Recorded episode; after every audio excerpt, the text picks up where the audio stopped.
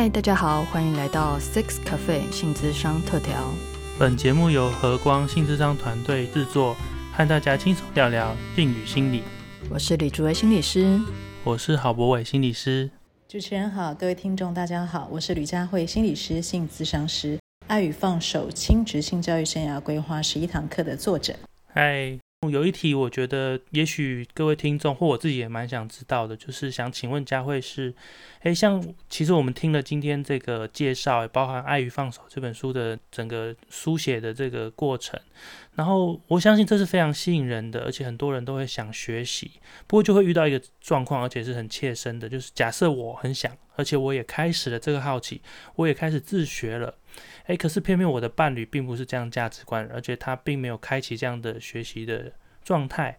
可是呢，就是我是这样，他是这样。那那一般来说，只有我们两个时候也就还好。不过如果假设我们有孩子了，那怎么样面对这种我在持续的自学，我的伴侣可能又在一个不同状况，然后我的孩子可能会面临到他会接受两种。不同的价值观的状态，那这样到底怎么办呢？会不会更混淆？此刻我们可以怎么做来回回应这样的状况？好，我非常爱这个问题，你知道为什么吗？因为这是每一个家庭非常常见的状态。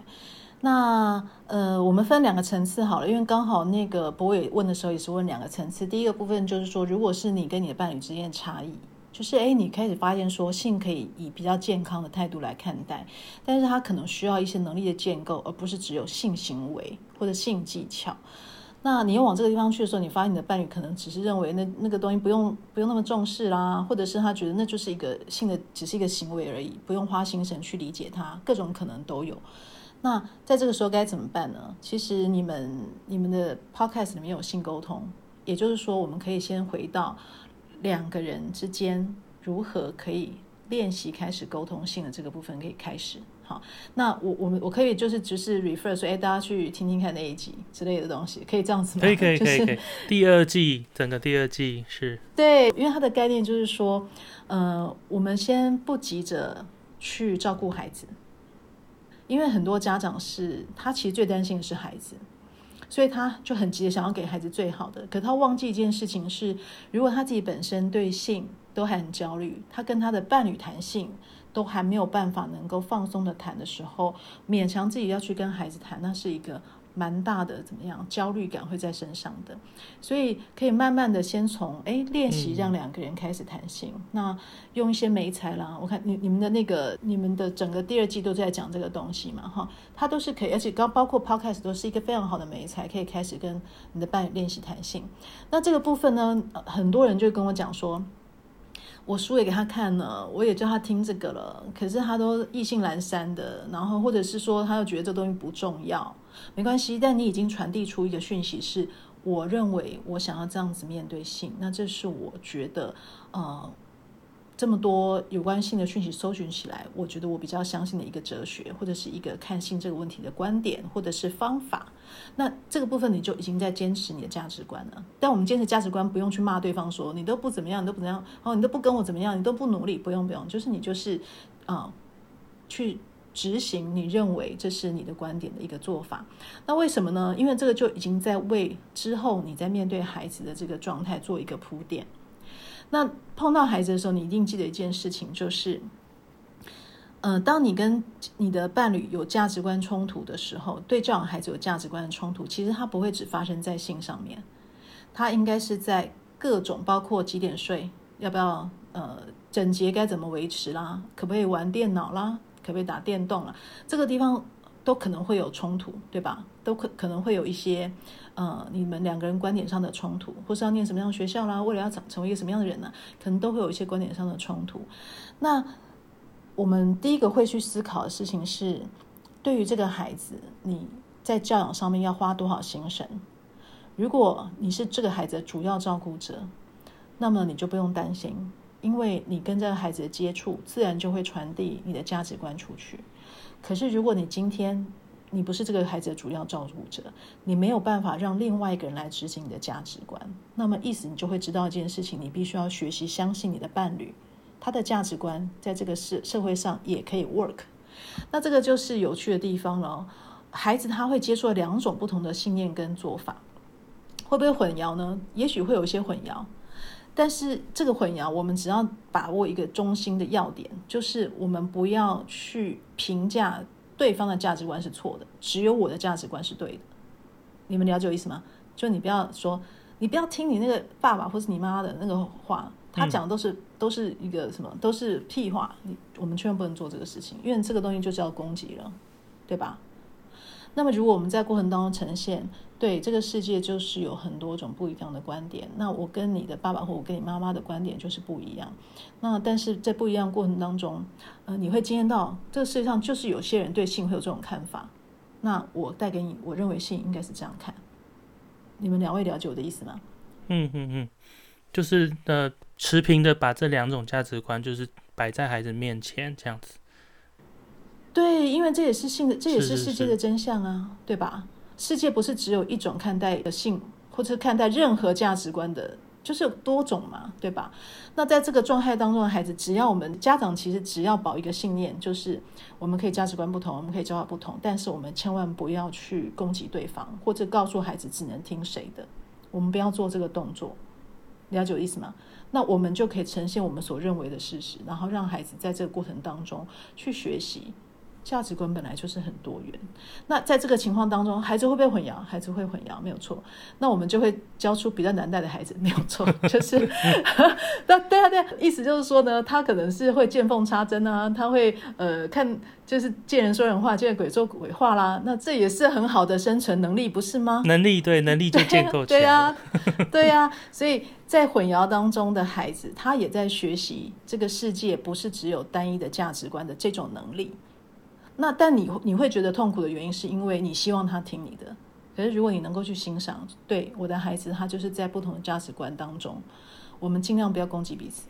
好，但万不得已，那那就是那是别关系问题了哈。但我们尽量不要攻击彼此，我们呈现不同的价值观给他，他会有他的样子，他最后会为他自己选择他所要相信的价值观，而那个价值观必定对他的世界是有帮助，他才会这么选。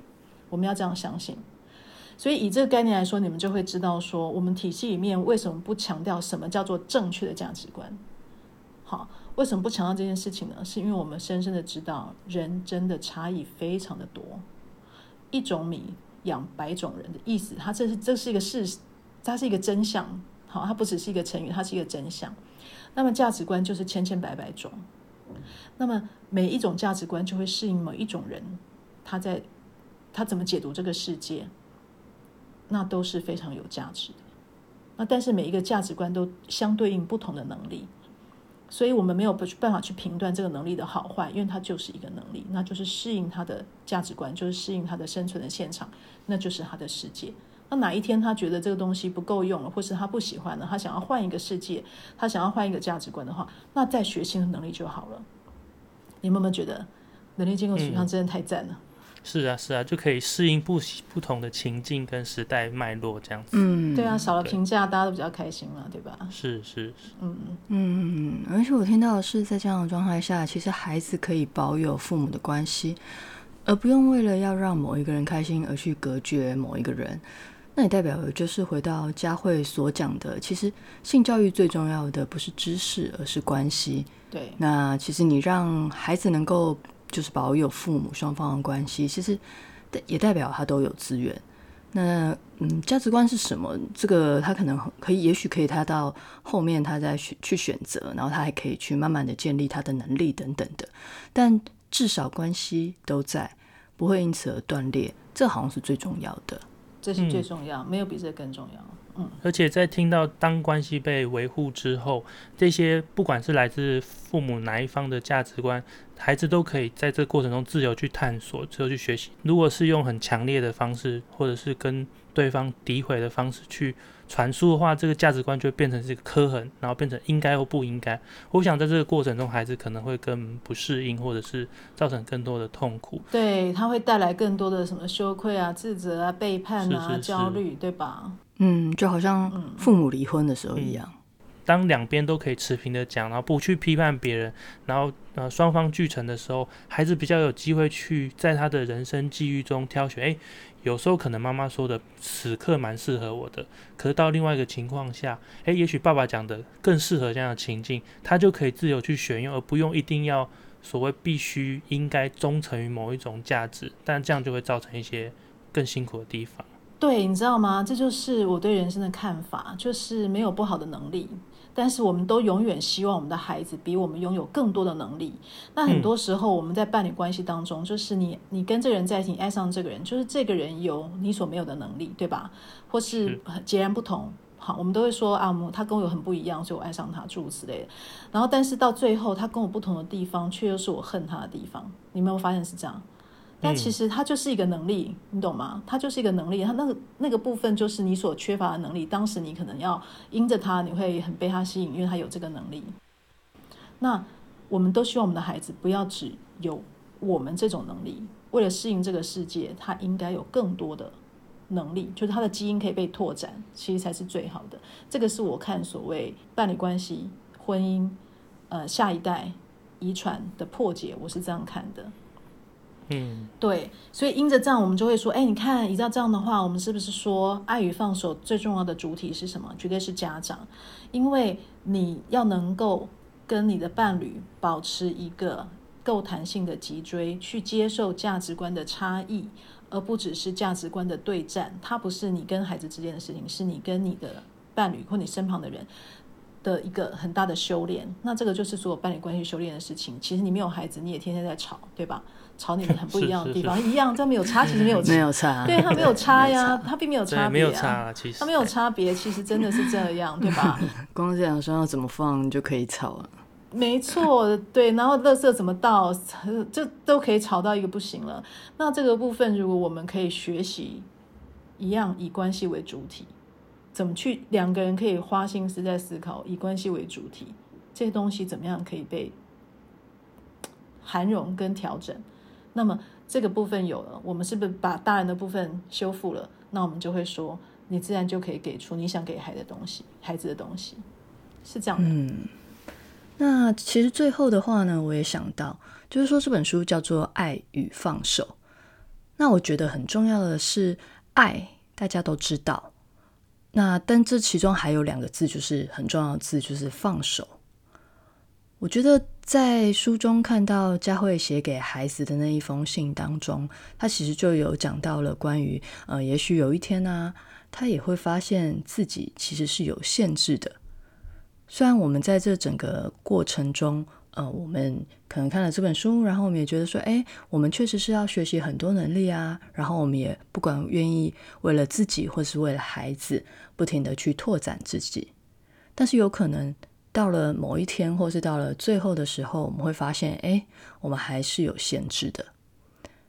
那在这样的状态下，就是你也希望可以放手，然后让孩子可以去，不管是找到。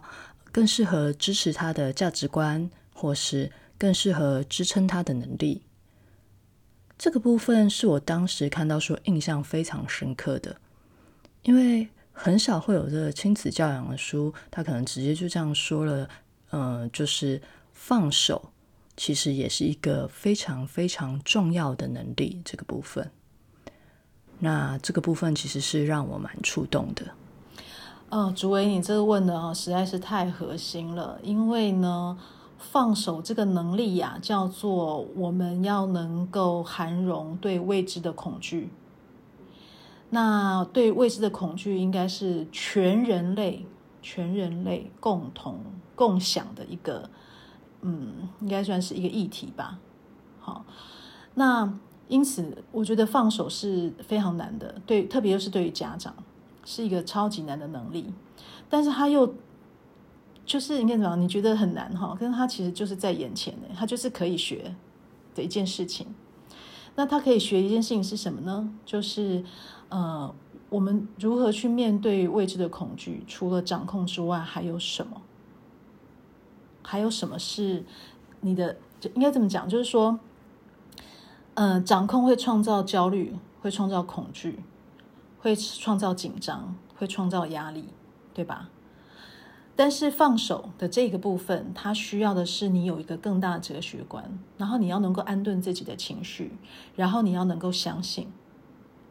那这个更大的哲学观，然后能够安顿自己情绪，要能够相信的这一个部分，它是需要人生的经历能够让你慢慢的学习放手。它不是一个好，那我就十八岁我就放了，就很多家长都会讲，那我自己也会跟我女儿讲说，十八岁以后都靠自己。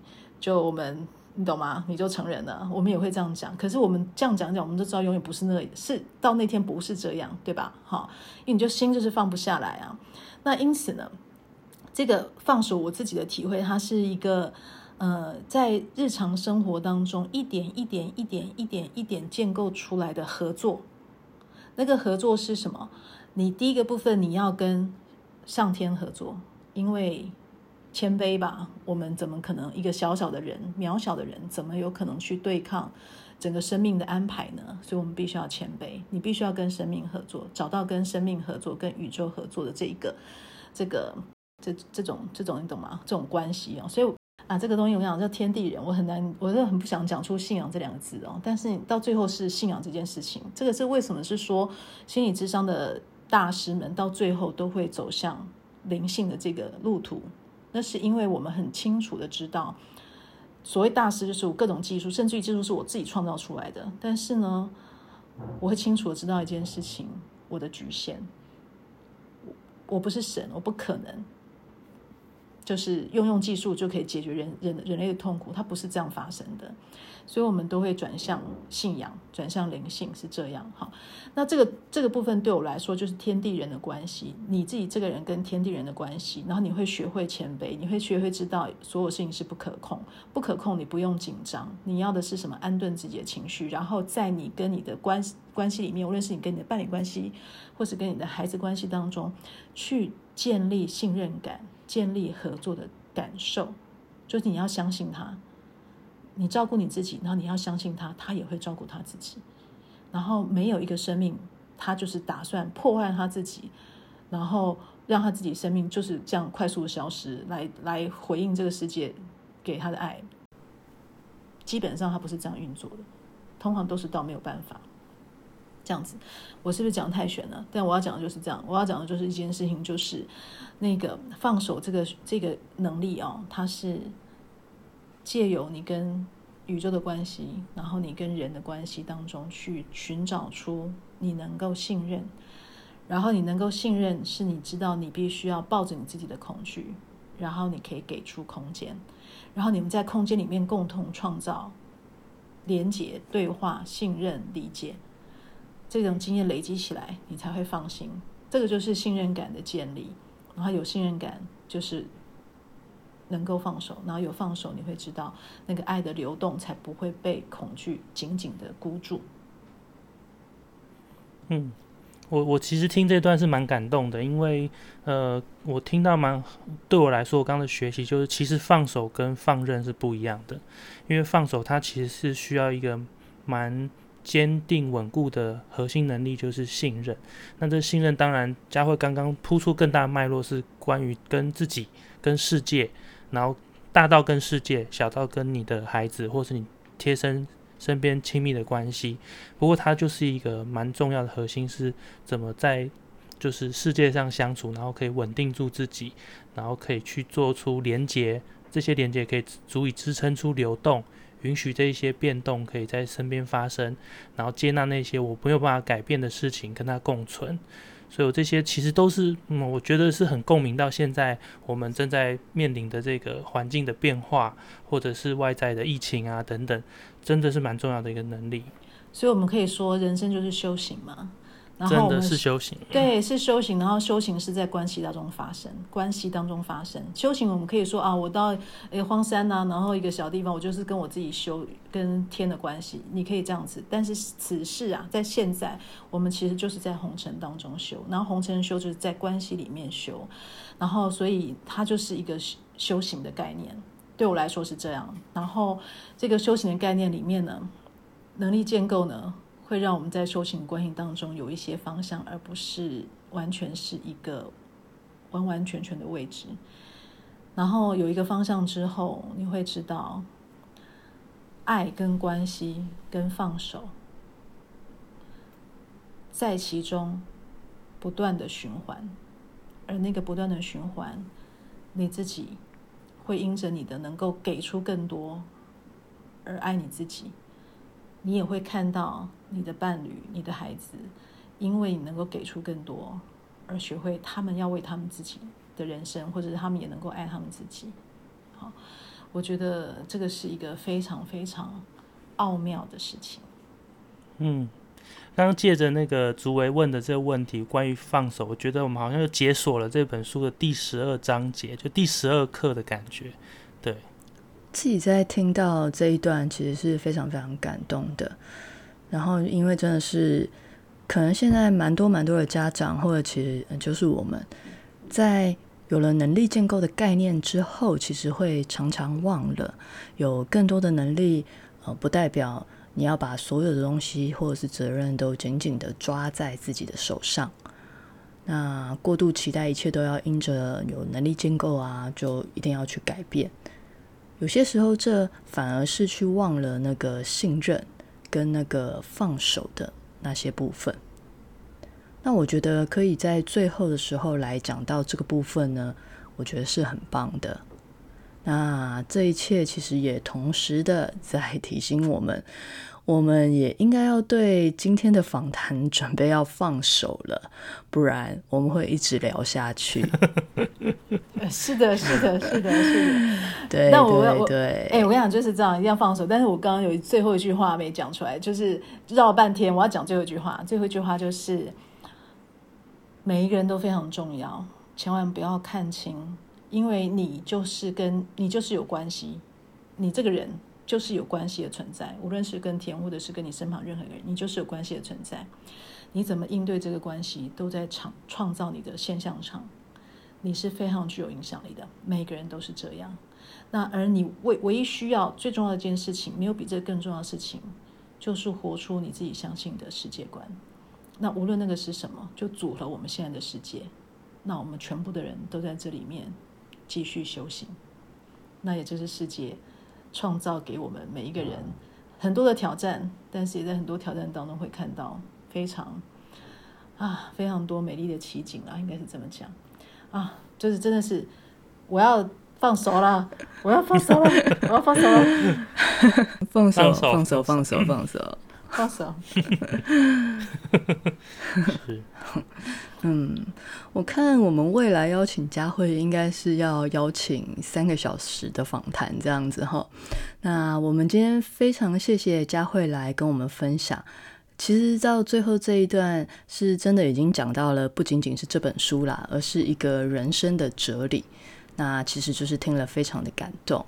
嗯，而且贯穿的就是色老爸，然后这本书，我相信也是我们可能这个和光体系里面很很重要的一个核心价值，就是尊重每个人，然后让每个人可以呃成为他自己这样子。嗯，成为自己的样子，嗯，然后都是有意义的，每个人都是有意义的这样子。好，那我们今天的访谈就到这边喽。希望下次还有机会来请到佳慧讲不同的主题。那谢谢佳慧，谢谢佳慧，哎，谢谢，呃，佳慧，佳慧，哎，真的走了吗？没有，我保我保持闭嘴状态，因为我怕我一开一开口又讲太多。谢谢大家，很开心，很开心。嗯，好好，那我们今天就差不多到这边了，感谢大家，那么大家拜拜，拜拜，拜拜。